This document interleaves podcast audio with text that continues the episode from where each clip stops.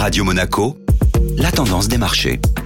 Radio Monaco, la tendance des marchés avec Société Générale Private Banking. Bonjour Gabriel Sultan. Bonjour Benjamin. Le dollar américain a beaucoup bougé face à l'euro en 2022. Comment expliquer de tels mouvements? Un des faits marquants de 2022 a été la forte appréciation du dollar contre pratiquement toutes les devises. Cette appréciation reflète la forte progression de l'aversion au risque, conséquence de la crise géopolitique et énergétique qui a permis au dollar de bénéficier de son statut de valeur refuge. Les multiples hausses de taux d'intérêt de la Réserve fédérale américaine ont également rendu le dollar plus rémunérateur pour les investisseurs. L'euro USD a atteint en septembre son niveau le plus bas depuis 2002 à 0,96 avant de remonter sur des niveaux autour de 1,06 en fin d'année. La raison de ce rebond est principalement la réduction de l'écart entre les taux américains et les taux européens, la BCE ayant commencé son cycle de hausse de taux plus tardivement et moins fortement que la Fed. Bilan des courses, après s'être apprécié de plus de 19% en septembre par rapport à un panier de devises, le dollar repart finalement à la baisse en cette fin d'année, mais dégage tout de même une performance de 9% sur 2022.